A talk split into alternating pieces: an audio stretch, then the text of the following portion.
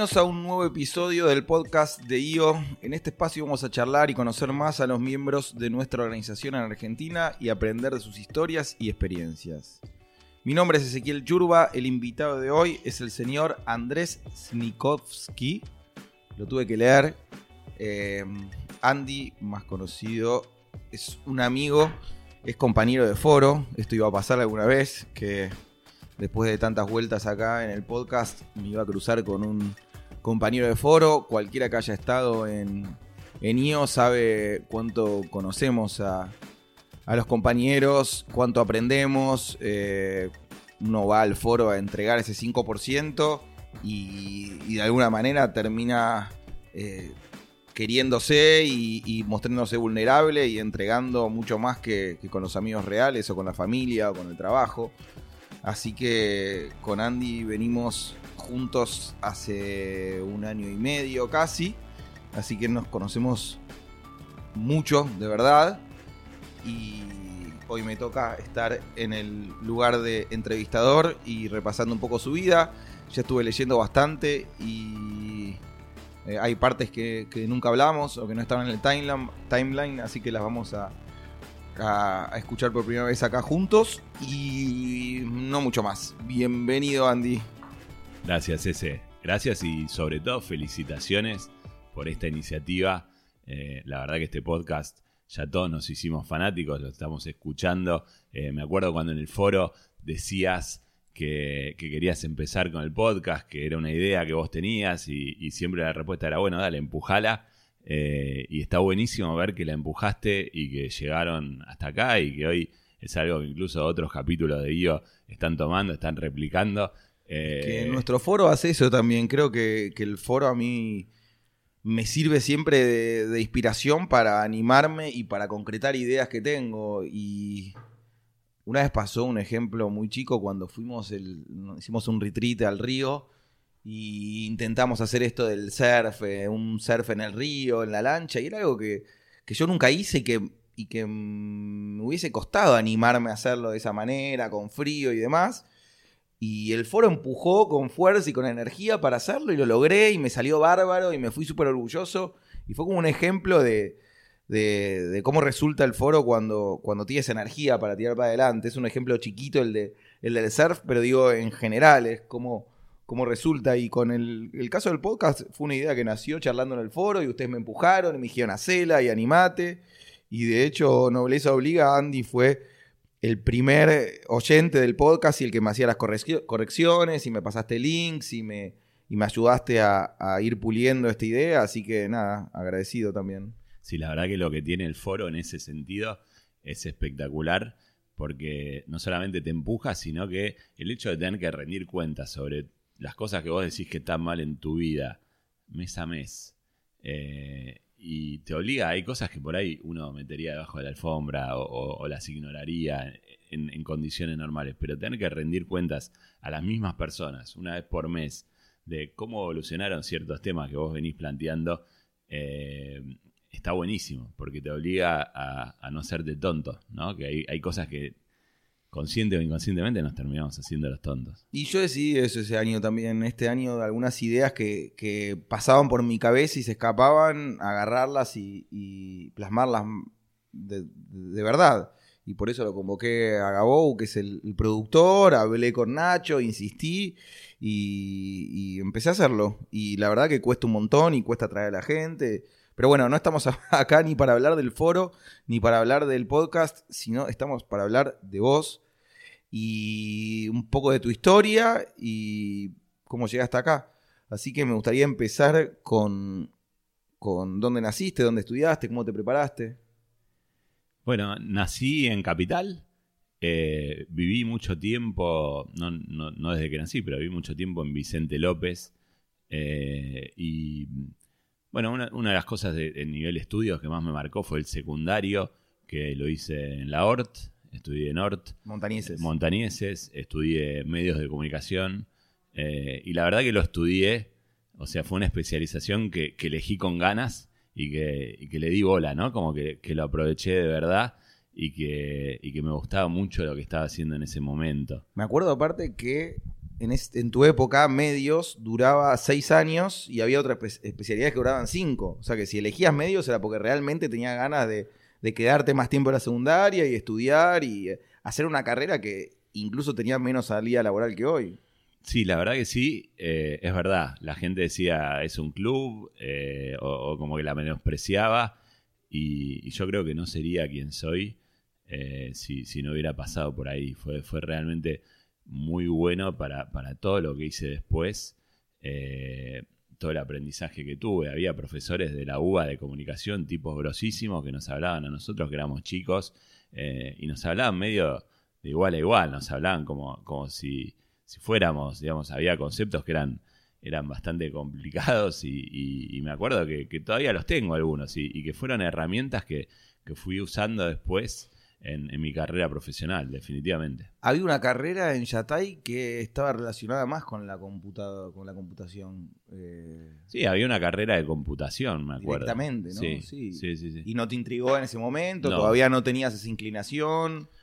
No, la verdad que no. Eh, sí, siempre me, me llamaron la atención. Me acuerdo cuando mi viejo trajo la primera computadora, un Commodore 64C. Eh, me acuerdo que, que abrió el garage de mi casa eh, y yo lo estaba esperando ahí que entre el auto. eh, y todavía me acuerdo ese momento. O sea, tendrías, no sé, 8 años, 9 años, no me acuerdo, era, era chico. Eh, y, y sí, las computadoras siempre me- me llamaron la atención. Pero no eras un nerd, no eras el. No desde ese lado, no. Eh, y, y siempre como la comunicación me, me- me tiró mucho. Siempre la comunicación me tiró mucho. Me acuerdo que, que los primeros libros que, que me compré yo por voluntad propia, algún día en la feria del libro, tendría 13, 14 años, eran de publicidad, de comunicación. Eh, entonces algo que siempre me, me llamó mucho la atención. Pero aparte, me imagino en ese momento. eh, Andy, vos tenés. 42. Bueno, a, a tus 13, 14 años, la publicidad era algo mucho más duro. Era o, o los grandes medios o algo muy alternativo, pero no estaba ni, ni cerca de lo flexi- flexible que soy que, y, lo tangible. En ese momento era o, las revistas o los diarios o los carteles de la calle, pero todo muy limitado.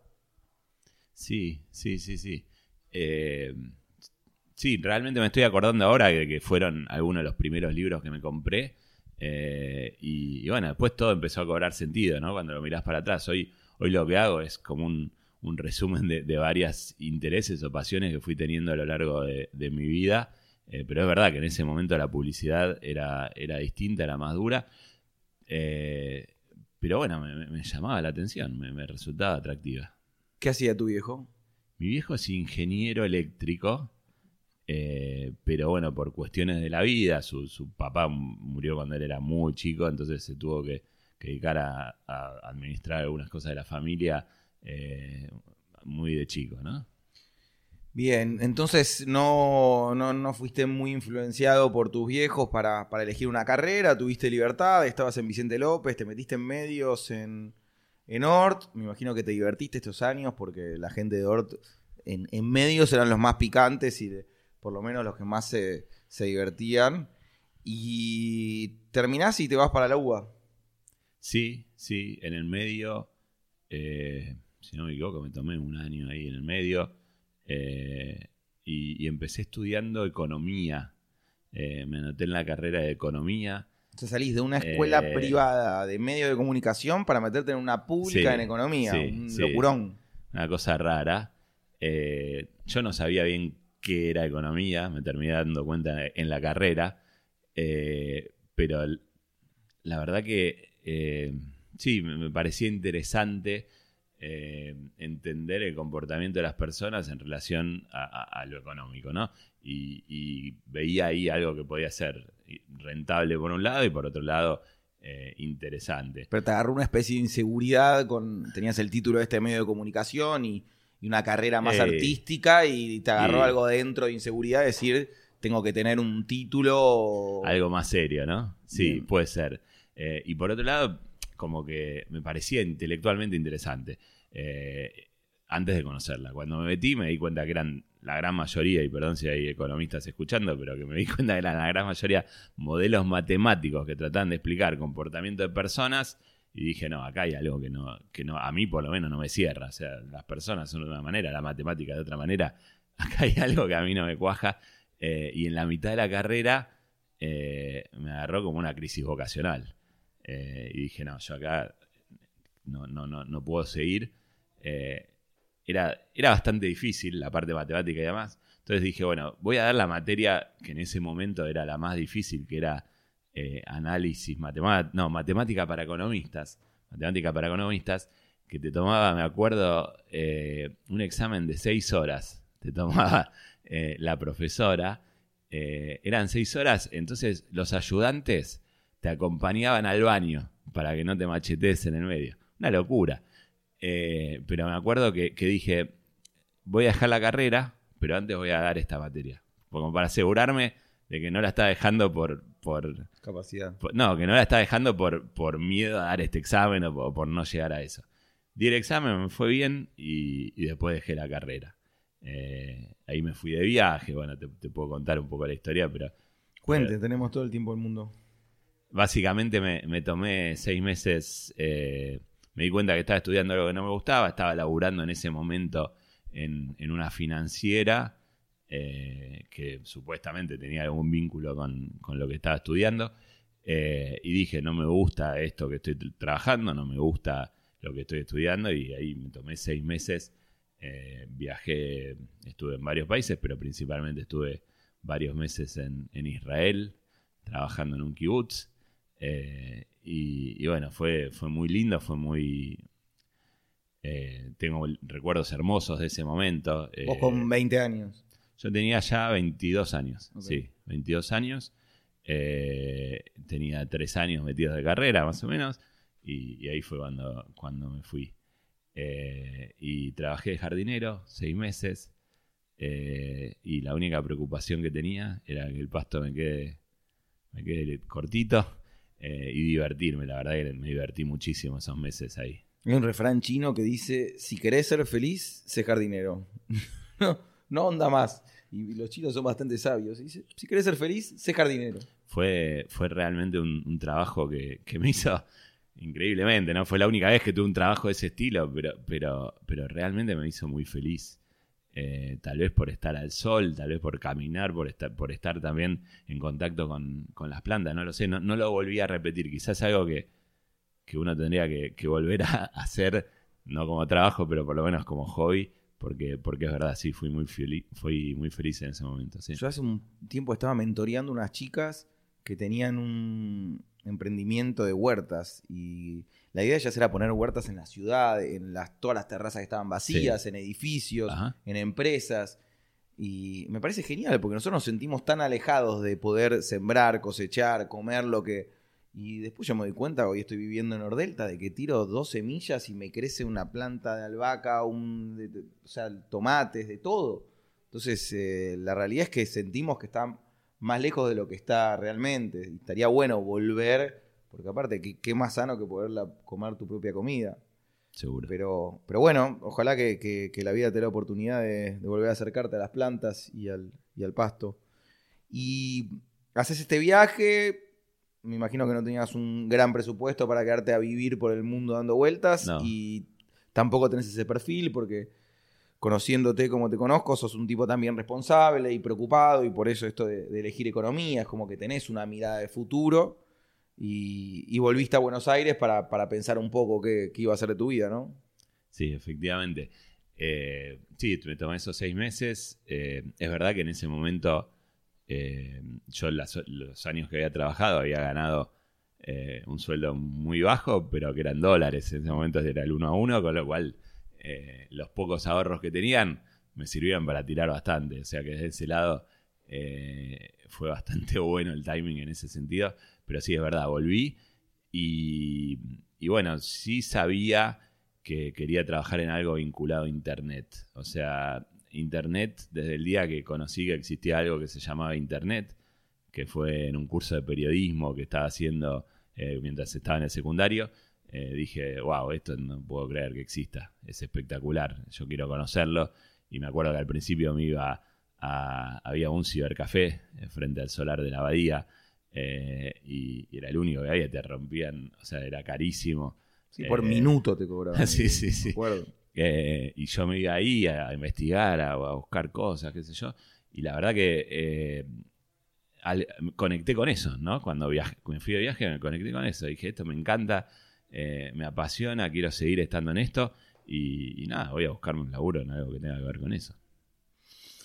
Está genial y la verdad es que tuviste una visión eh, acertada porque debe ser la industria que más creció en los últimos 20 años, Internet. O sea, si bien hay industrias millonarias como el petróleo, la minería, lo que sea, el crecimiento que tuvieron cuando veo esos gráficos de, las empresas que más facturan en el mundo, que aparece obviamente siempre Apple, Microsoft, Samsung, y, y- y- pero digo, pudiste poner el, el ojo en la industria que más crecimiento iba a tener de, de ahí para adelante.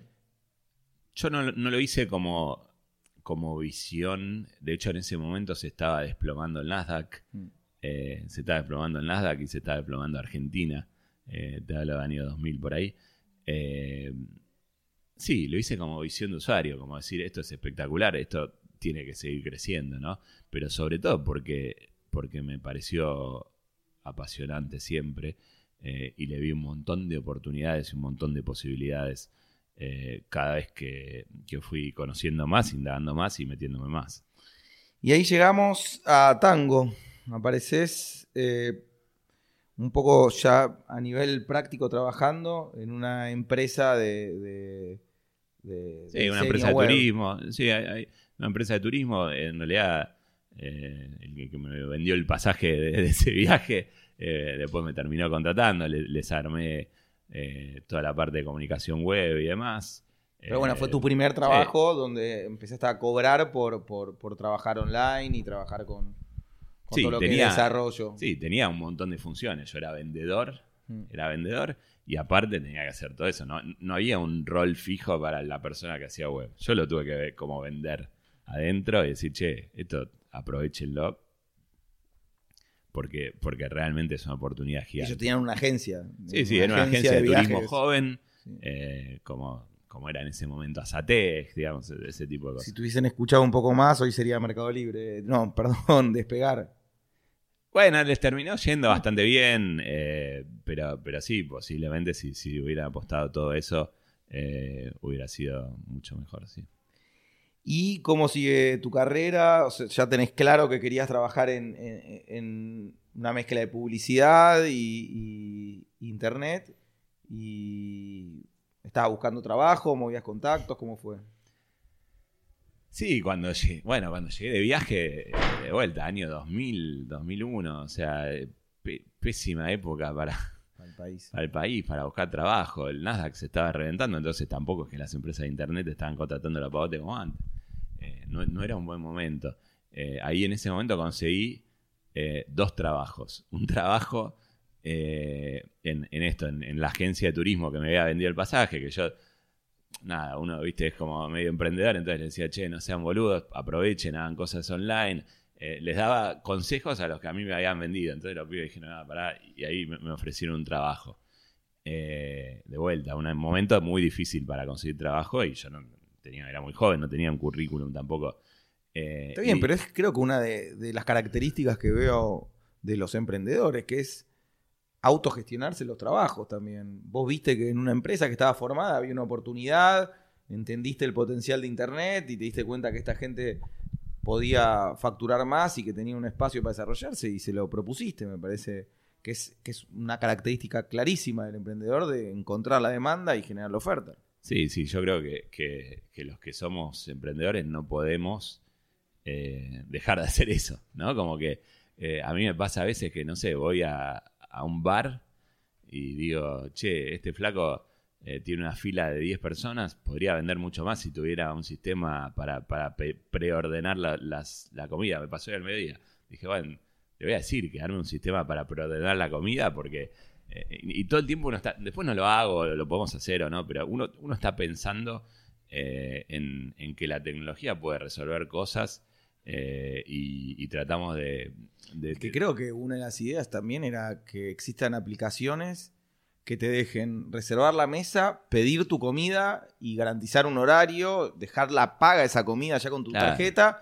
O sea, que la experiencia sea llegar a un restaurante, que la mesa ya esté lista, que el mozo sepa lo que te tiene que traer y que cuando te vas ya tengan tu tarjeta y que esté pago. Claro. Entonces, de esa manera, por lo menos, eh, estarías, nada, sería mucho más práctico para todas las partes. Claro, bueno, ese tipo de, de tonterías son las que yo pienso cuando estoy en la fila de, de un restaurante como hoy al mediodía. Pero, pero sí, efectivamente, si hoy, hoy por ejemplo, eh, hay restaurante de Disney, por ejemplo, que vos te sentás y ya con la pulsera saben quién sos, que tenés ganas de comer, te traen la que comida. no podés comer que también. no podés comer, te traen la comida, no tenés que interactuar con nadie y ya eh, por la pulsera saben en qué mesa te sentaste. Entonces es eh, el, tipo de cosas que, que- podemos llegar a, a- ver o a, dimensionar o concebir eh, a partir de que hay cada vez menos fricción en este tipo de cosas es espectacular. Bueno, ya vamos a ir avanzando, pero claramente tu trabajo tuvo desde un principio y tiene un pensamiento lateral muy importante, porque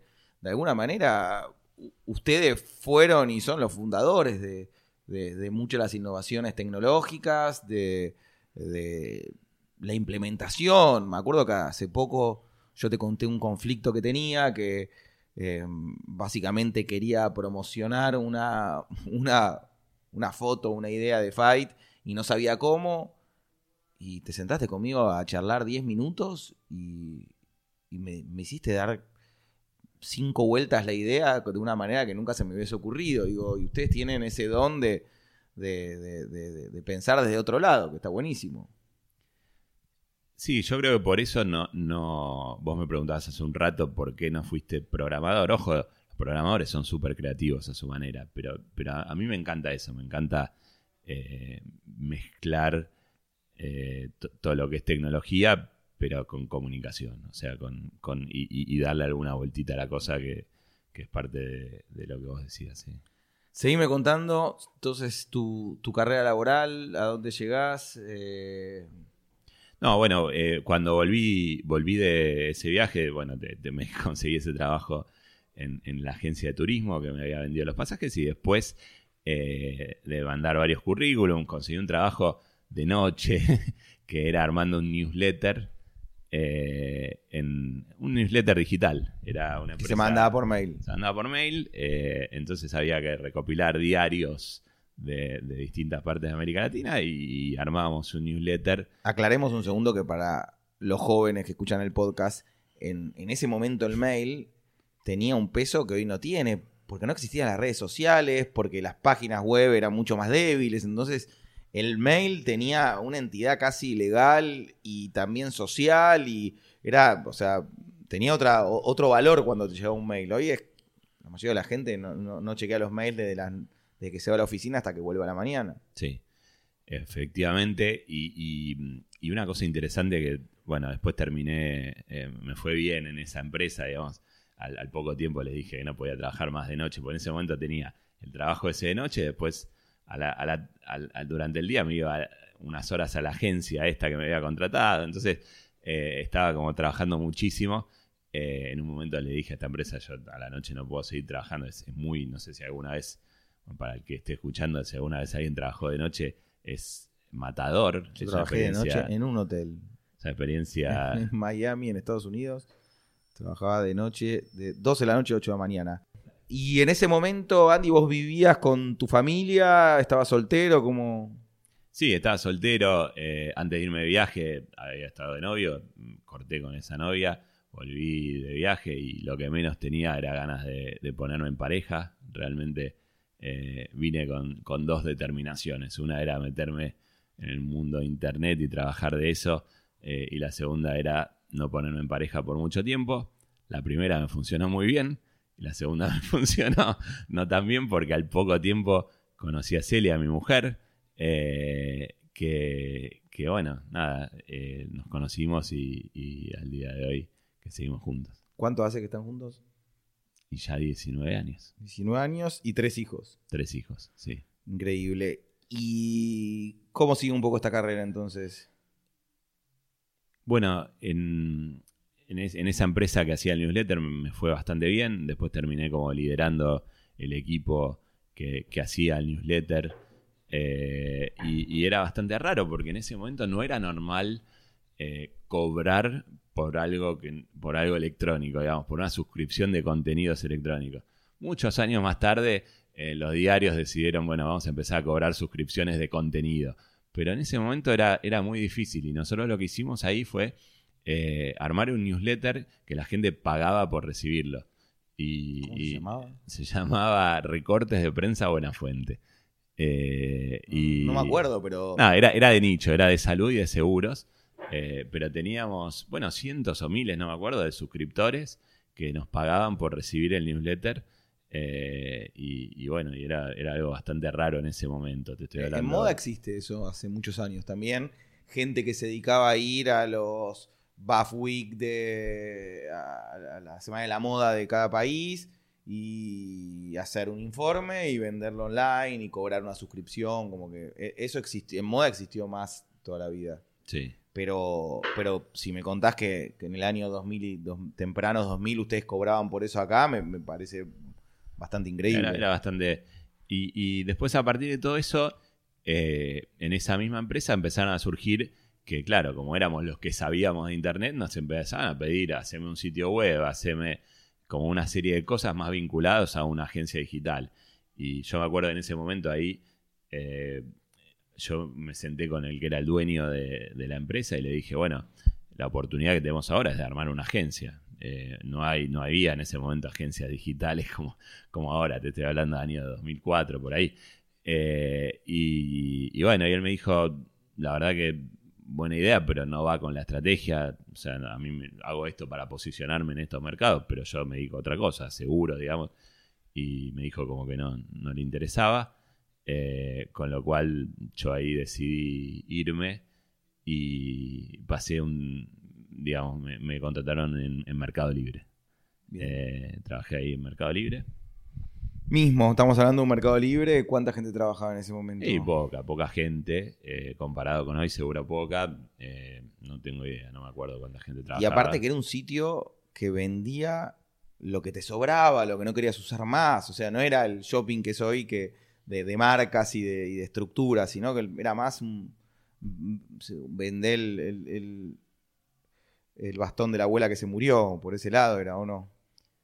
Había un poco de eso y, ya, ya se habían dado cuenta, ellos tenían como referente a eBay, que eBay era como siempre eso, pero ellos ya se habían dado cuenta que, que- el negocio de venta directa era un poco más interesante y estaban como en el medio de, de ese pivot. O sea, tenían una parte de, de subastas, me acuerdo que había subastas que empezaban en un peso, eh, iban creciendo, y una parte también eh, de venta directa, pero sí, no nada que ver con el mercado libre que conocemos hoy. No, yo decía eso conceptualmente, como que no entendía ese viejo mercado, no lo veía como un lugar para ir a comprar algo nuevo o algo, sino que era más para, para oportunidades. Como que Era- cambió estos últimos años ese perfil. Sí, sí, sí, como usuario era, era un, un sitio, bueno, de nada que ver con lo que soy. Me acuerdo que, que antes de comprar te decían, ¿estás seguro? Porque, o sea, como que te, te- hasta te convencían para que no compres. Hoy, hoy, hoy digamos, muchos nos hicimos, me- somos medio compradores, medio compulsivos de Mercado Libre, pero te, te ofrecen cosas, es muy fácil, con un clic compras. Eh, pero en ese momento era como todo lo contrario. Era, verdad, ahora que lo decís me acuerdo. Y, y lo conociste a Marcos, conociste a los, a los, a los founders. Sí, ahí. en realidad yo entré en un rol eh, que era bastante, digamos, no, no reportaba ni a Marcos ni, ni a ninguno de esos. Eh, sí, sí trabajé muy cerca de, de Nico Berman, un tipo realmente muy, muy interesante que después me ayudó también en, en- más adelante en mi carrera. Eh, pero, pero sí, los conocí, obvio, los conocí. Ellos, nada, eh, nos sentábamos a comer y se te sentaba Marcos al lado, desde ya. Sí, sí, sí. Y estuviste casi un año en la empresa, aprendiste, también fue, por lo que veo, tu primera empresa más corporativa. Única. como- claro. Fue la única. Y, y Ah, el Mercado Li- Libre 2005 puedo decir que fue mi lugar más corporativo en toda mi carrera. Con lo cual tampoco fue, tampoco fue tan corporativo. Eh, pero, pero sí, entré. Me acuerdo que entré con un sueldo más bajo que el que ya estaba cobrando. Yo en la empresa anterior me, me iba, para el momento me iba bastante bien. Dije, bueno, me aceptaron, o sea, me aceptaron contratar en Mercado Libre, pero me dijeron, te tenemos que pagar menos que lo que estás cobrando. Y yo dije, bueno, eh, es algo que, me puedo acostumbrar. Que y, después me di cuenta que, es muy difícil, digamos, que si ya estás acostumbrado a, que te entre tanto dinero, después bajar es difícil. Eh, y lo que me pasó fue que una, o sea, enseguida alguien me ofreció como el triple de lo que estaba ganando y no pude decir que no, por eso estuve realmente muy poco tiempo en, Mercado Libre. ¿Quién era este alguien? Bueno, era una agencia digital eh, que en ese momento era muy grande, que estaba basada en, Miami, tenía, tenía como oficinas en varios lugares de América Latina y la más grande estaba en Argentina. Y, bueno, la, empresa se llamaba Latin 3. Después eh, hice bastantes cosas ahí adentro. Eh, de hecho, como que armé el primer departamento de performance marketing. En ese momento ni se conocía o, no había gente que trabajara con cosas vinculadas a Google, performance marketing y demás. Y, ahí, bueno, lo armamos. Eh, y, bueno, eso. ¿Tres años estuviste en Latin 3? Sí, te diría tres o un poco más. Estás acá con, con mi LinkedIn. Eh, en, mi cabeza, sí, sí, un poco más, sí, está bien. Y, eh, ahí, ahí armamos, eh, bueno, armamos el, primer departamento de performance marketing, creo que de una agencia de América Latina. Y, yo siempre, desde, desde hace muchos años, como que sigo todo lo que hace Google y, trato de aprovecharlo y, y, de venderlo de la mejor manera posible, ¿no? Entonces ahí eh, también teníamos, fuimos como de las primeras agencias certificadas en Google Ads, era, estaba bueno, en ese sentido estuvo bueno. Me da la sensación de que a cada lugar que llegaste eras como un loco con una espada que tenía que pelear para convencer a la gente de lo que, de lo que estaba pasando a nivel mundial y de los cambios. Como que siempre que contás de un, de un trabajo, siempre es como un desafío, no es que llegabas a un lugar donde te adaptabas, sino de que tenías que sentarte y explicar y decirle al dueño, no, esto no es así, tenemos que cambiarlo. Sí, tanto como yo decir todo, eh, no creo, pero sí, sí me identifico un poco con, con lo del loco, con la espada.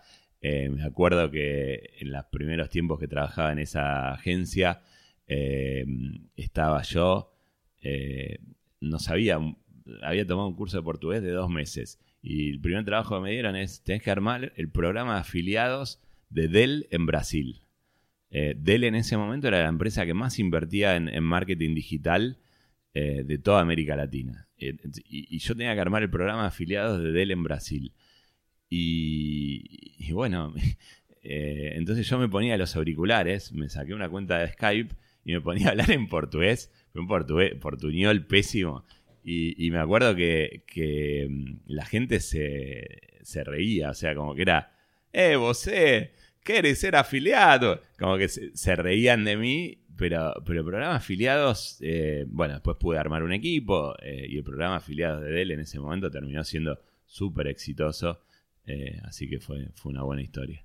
Y que no lo conoce Andy, Andy es un tipo de perfil bajo, tranquilo, que, que a cualquier lugar que entra medio callado pero hay algo que te caracteriza que es que sos muy transparente y muy honesto, que eh, te cuesta mentir o te cuesta eh, eh, seguir una corriente si no crees en lo que, lo que estás diciendo. Lo digo con conocimiento por haber estado casi dos años juntos en, el foro.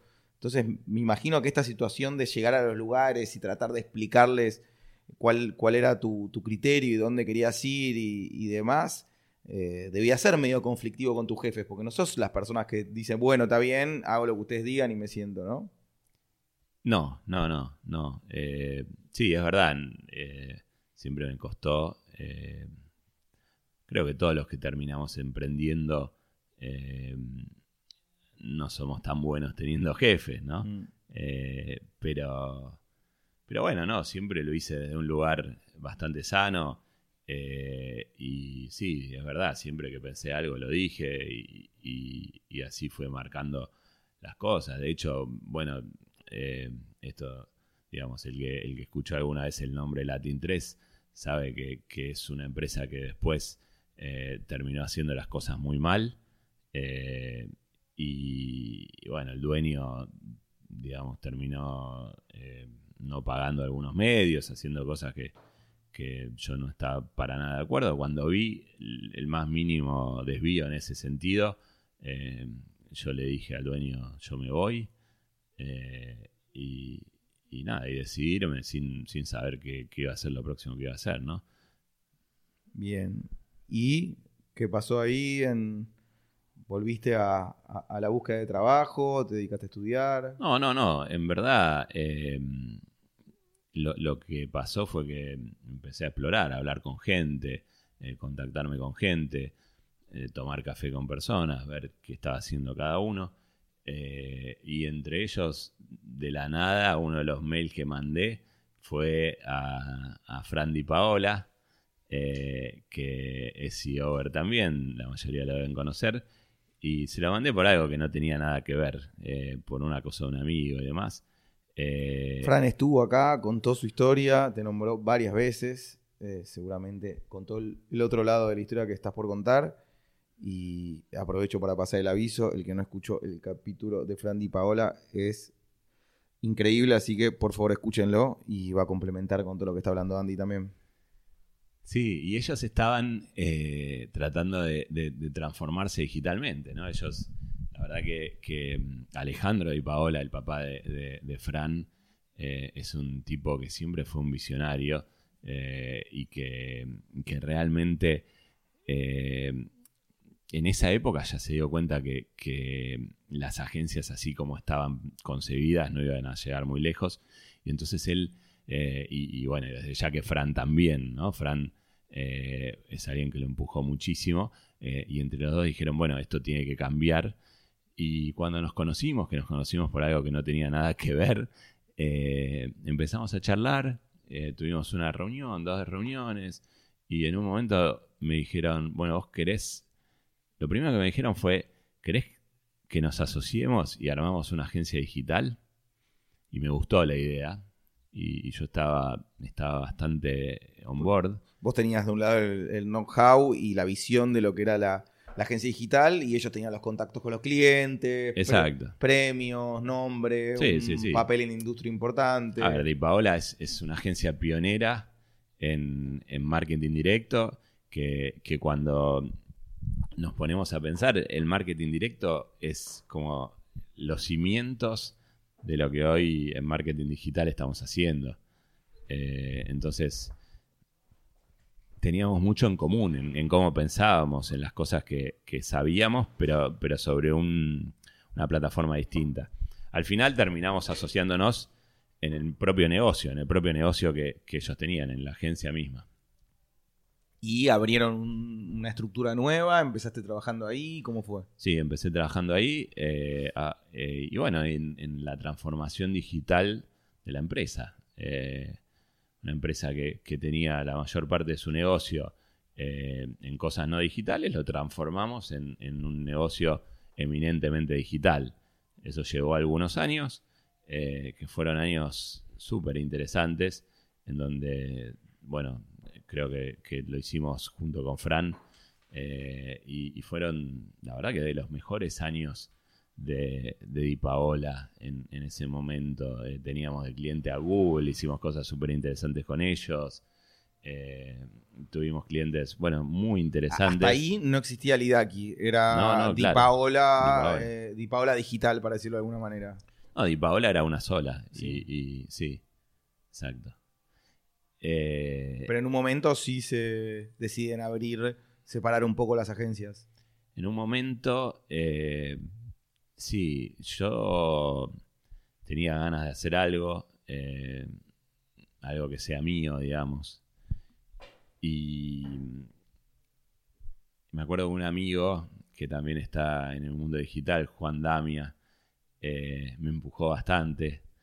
Y, y una vez me senté en un cuaderno y me acordé de algunas cosas que me habían pasado y dije, bueno, este, este es- esto es la- esta es la empresa que quiero hacer.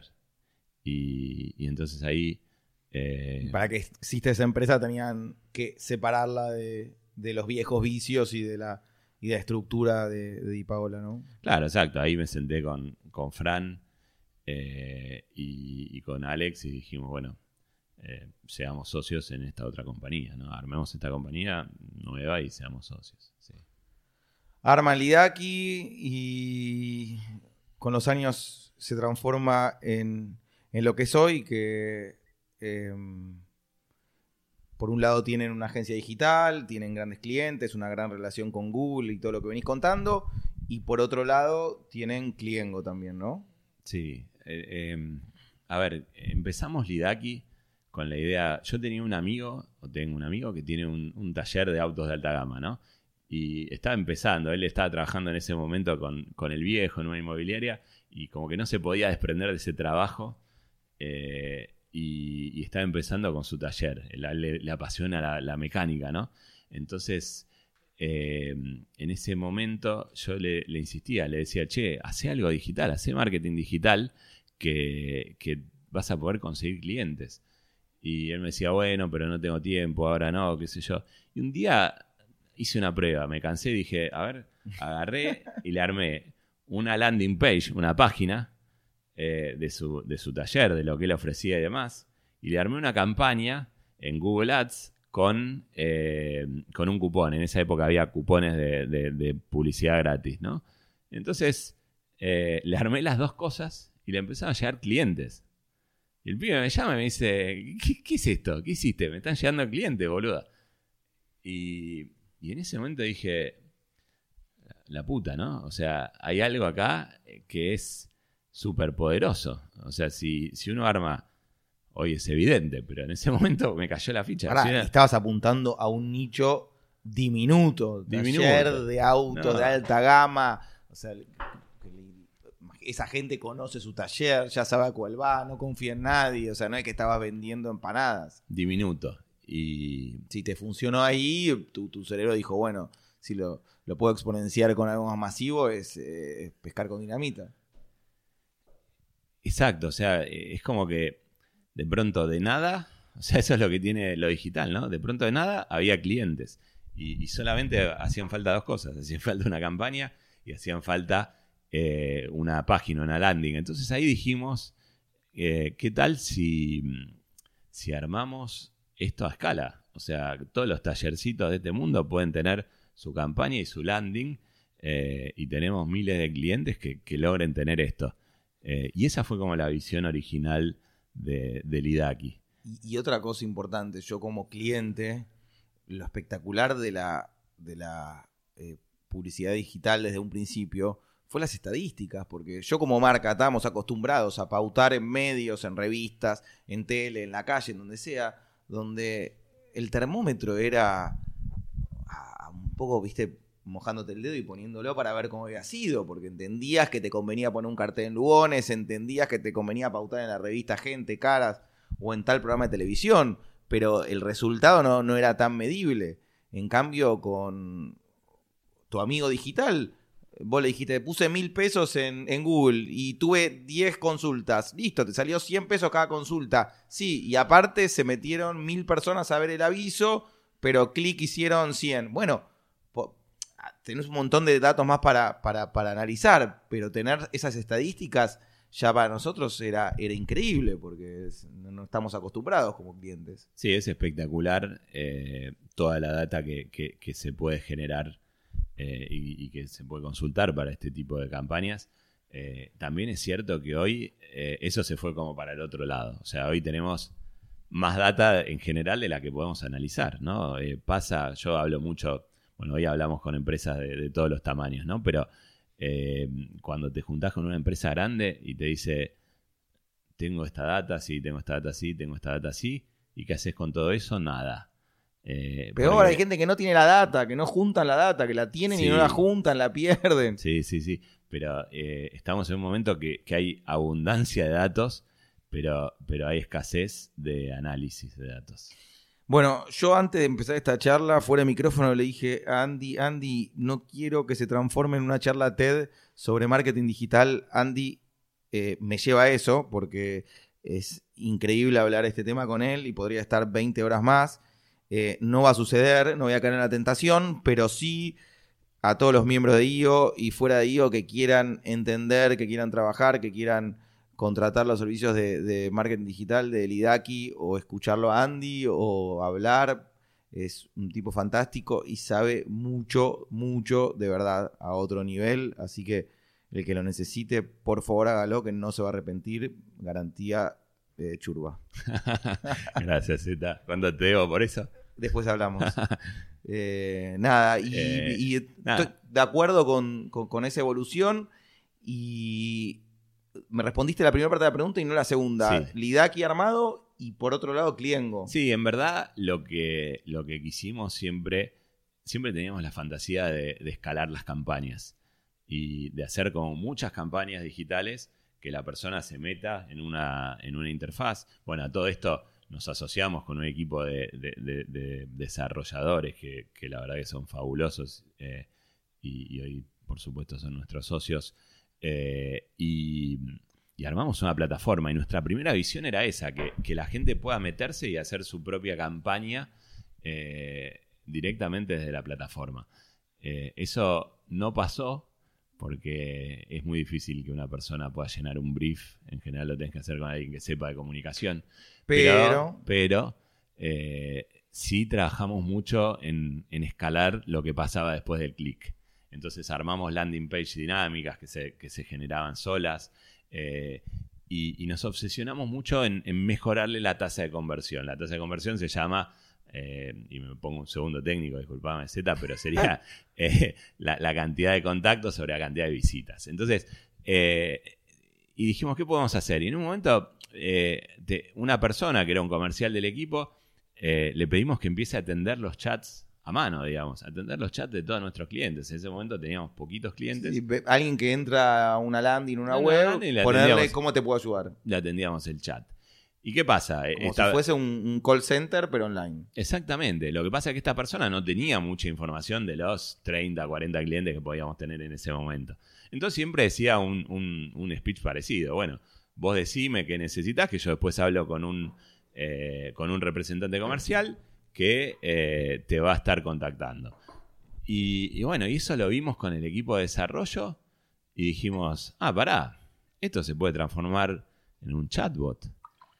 Y, y efectivamente, teníamos, digamos, teníamos la suerte de que esta persona era bastante estructurado, entonces tenía... tra- traduzco un segundo para, para los más desprevenidos. El chatbot es un, un robot que funciona en una landing cuando uno e- cuando entras a una página, eh, estás averiguando para comprarte un auto y entras a la página de Ford, eh, aparece un puede aparecer dos cosas, o una landing que te hace completar los datos, donde pones tu nombre, apellido, mail y lo que estás buscando, o te aparece abajo una ventanita, un chat que se presenta, dice, hola, soy Siri, ¿en qué te puedo ayudar?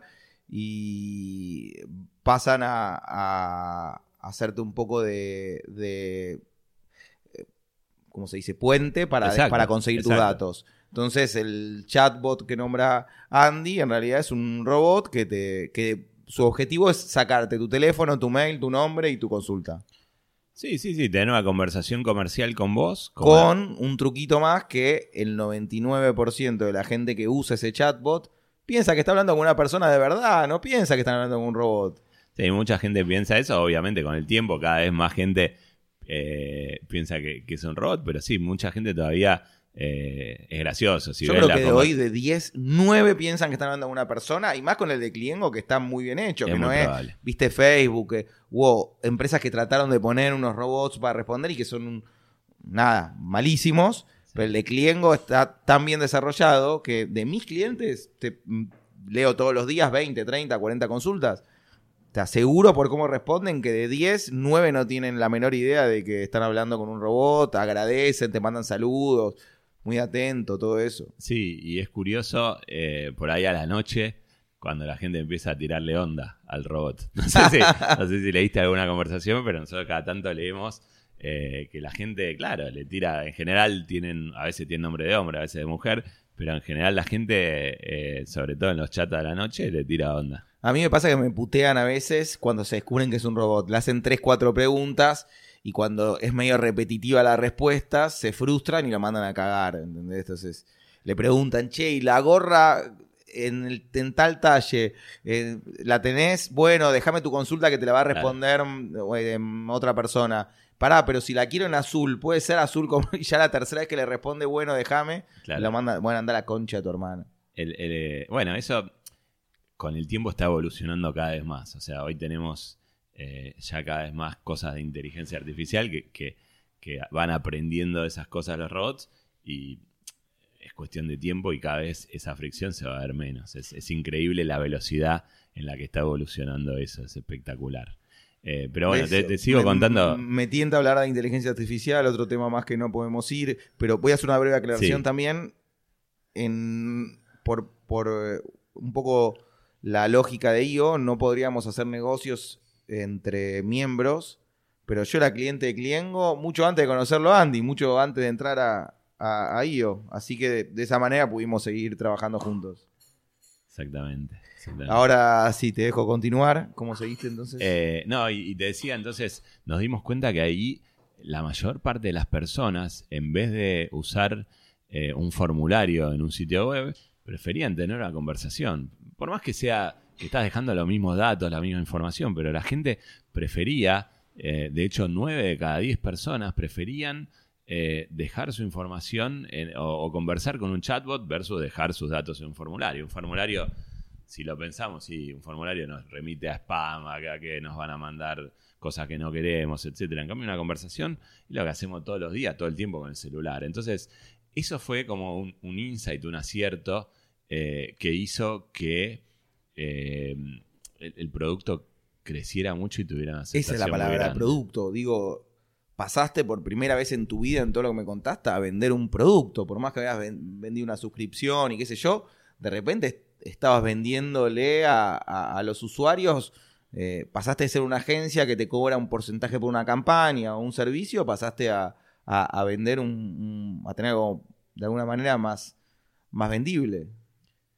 Fue una transición difícil eh, porque vos pensás que cuando teníamos la agencia o cuando teníamos la cabeza principalmente en la agencia, decíamos, este es nuestro principal diferencial. ¿Por qué se lo vamos a dar a otros que no nos contratan lo que nosotros vendemos, que es la agencia?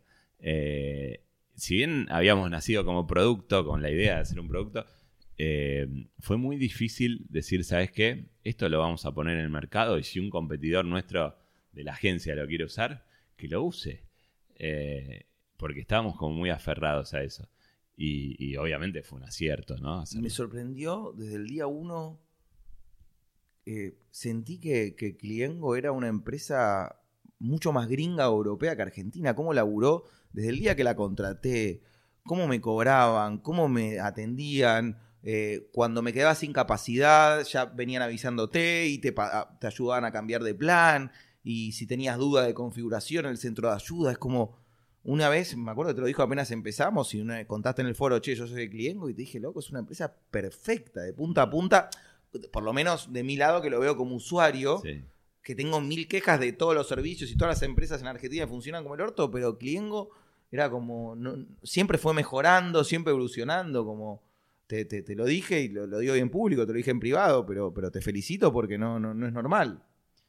Bueno, muchas gracias. La verdad que hay un equipo espectacular atrás eh, y, el equipo propiamente es el que toma, eh, el que fue evolucionando, el que, el que le pusimos mucha garra al soporte, a ayudar a las personas. Mucha gente no, no tiene idea de lo que puede ser un chatbot, del potencial que tiene y entonces si no tenés eh, un buen equipo de soporte, eh, es muy difícil. Para mí los que no tienen idea son ustedes, porque yo una vez te pregunté cuántos clientes tenían y me respondiste y te dije, todos los locales, todos los, la gente que tiene un sitio web debería tener Cliengo. Te juro que lo siento así. Yo creo que Cliengo debería tener en Argentina, no sé, 3, 4, 5 millones de clientes, porque el que no lo tiene es un estúpido. Si vos tenés una página y, y no invertís lo poco que sale, que es insignificante con que pegues una sola consulta, eh, no entendiste nada. Entonces, cuando vos me dijiste la cantidad, yo dije, esto tiene un potencial gigante. Para ir cerrando esta parte, Andy, también tenemos, tu tiempo lo, repartís hoy entre el IDAKI, que sigue funcionando con, con, una agencia digital eh, en crecimiento, y con Cliengo. Siempre me confundo. ¿Cuál fue? Eh, Cliengo ganó el premio que salió hace dos meses en la revista, ¿no? A uno de los 10 proyectos más importantes. ¿Cómo fue eso? Sí, muy contentos con eso. Eh, la revista Fast Company, que es una revista de innovación eh, y, de nuevos negocios de Estados Unidos, nos reconoció como una de las 10 empresas más innovadoras de América Latina. sí, la verdad que súper contentos. Increíble. Tengo una fe bárbara, Cliengo. Vamos, Dios, acompaña a este proyecto que va a ir bárbaro. Y después eh, repartimos entre esas dos. Y ahora, por último, contame tu llegada a IO. eh, ¿Quién fue que te contó? ¿Cómo, cómo empezaste? ¿Qué año? Mirá, eh, yo, bueno, yo trabajé mucho y muy cerca con Fran Di Paola, que fue uno de los primeros eh, IOers, creo que fue la primera camada de todas. Eh, y, y la verdad que yo, yo lo vi evolucionar como persona y como profesional. No puedo decir que es mérito de IO, pero sí, es mérito de IO. Nada, no sé, no sé, es mérito de un montón de cosas, pero, pero realmente yo veía cómo, cómo Fran eh, se plantaba de otra manera, se veía el trabajo de otra forma, eh, se profesionalizó muchísimo en ese tiempo y, y, y yo veía que iba a IO y que, y que me contaba de las cosas que hacían o, Sí. o de, o de lo que significaba el foro para él. Y, y yo decía, bueno, es- esto está bueno, esto está bueno, eh, me gustaría participar. Y, bueno, y llegó el momento, la verdad que en algún momento hablé, después dije, no, no es mi momento porque estaba como recién haciendo el startup de, la compañía eh, de, del IDACI en ese momento. Eh, y, cuando llegó el momento, me metí y, bueno, y ya conocía en ese momento a muchas más personas ¿Qué también año que ya, estamos hablando? ya eran miembro de IO. No, yo entré hace dos años, eh, en el 2017. Eh, pero bueno, yo, yo soy amigo de Juan Martitegui hace mucho, soy amigo eh, de Ale Meiseles también de- desde chico. Entonces, bueno, como que conozco muchas personas que... Yo soy Overs. Sí, Y eh, en nuestro foro te transformaste en el moderador. Esa es como tu, tu, tu experiencia más dentro de IO. sí, sí, sí. hoy- hoy mi rol es, es moderar los... Moderar el foro, bastante difícil ya. Eh, pero, pero sí, bueno, eh, yo estoy contento con, con los foros, estoy contento con IO. Eh, creo que, que da algo, como hablábamos al principio de esta conversación, creo que da algo que no te da ninguna otra cosa, que es un grupo de pares a los que les tenés afecto, los considerás amigos o, cercanos, y por otro lado les rendís cuentas de alguna manera. Eh, y, esa mezcla no se da en otros roles de la vida en general, sobre todo para nosotros que, que no necesariamente, o sea, no tenemos jefe, no tenemos... Entonces es como un board, es como un lugar a, donde tenés a alguien también a quien le puedes reportar, eh, entre comillas, y te pueden dar consejos. Y, y bueno, nada, o sea, estoy contento de poder estar haciendo algo eh, más mínimo que sea, que es mi, mi rol de moderador en este caso, para, para que esto salga lo mejor posible, ¿no? Hace poco tuvimos nuestro primer retreat. Sí. Eh, fue el, el primer mío, por lo menos, y tuyo también, También, ¿no? también. Y Sí. fue increíble. No- nos dimos cuenta que, que con un poco de organización nos pudimos tomar esos días, escaparnos, nos fuimos a Bariloche, en nuestro caso, que, que uno de los miembros del foro tenía una casa y, estuvo buenísimo. Fue un trabajo y, disfrutar y conocernos más y, trabajar en el foro y en nosotros mismos y va, por lo menos yo lo sentí, lo, sentí como una misión cumplida. Sí, yo también muy contento. Ojalá lo podamos repetir y, es lo que tiene esto, IO, ¿no? Eh, que pasa mucho también por lo personal, por compartir experiencias distintas eh, a lo que hacemos habitualmente eh, y, te empuja a eso. O sea, no es que tenemos la opción de no hacerlo, tenemos que irnos una vez por año de retreat, eh, que, que obviamente lo haría de todo corazón, pero, pero el hecho de tener que hacerlo también es- está bueno porque, porque nos empuja.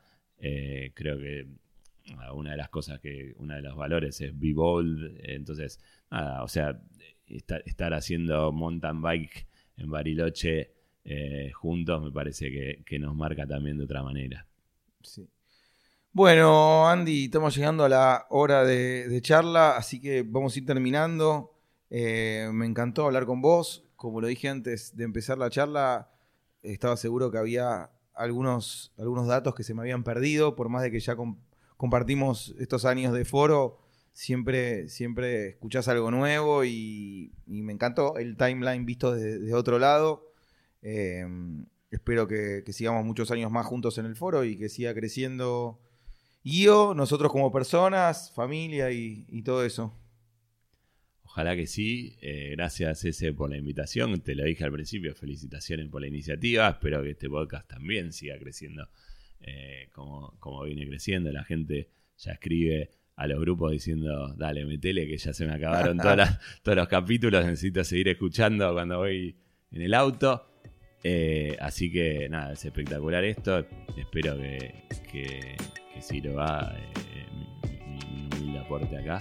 Eh, y de nuevo, la verdad, súper cómodo. Muchas gracias por, por la invitación. Gracias a vos.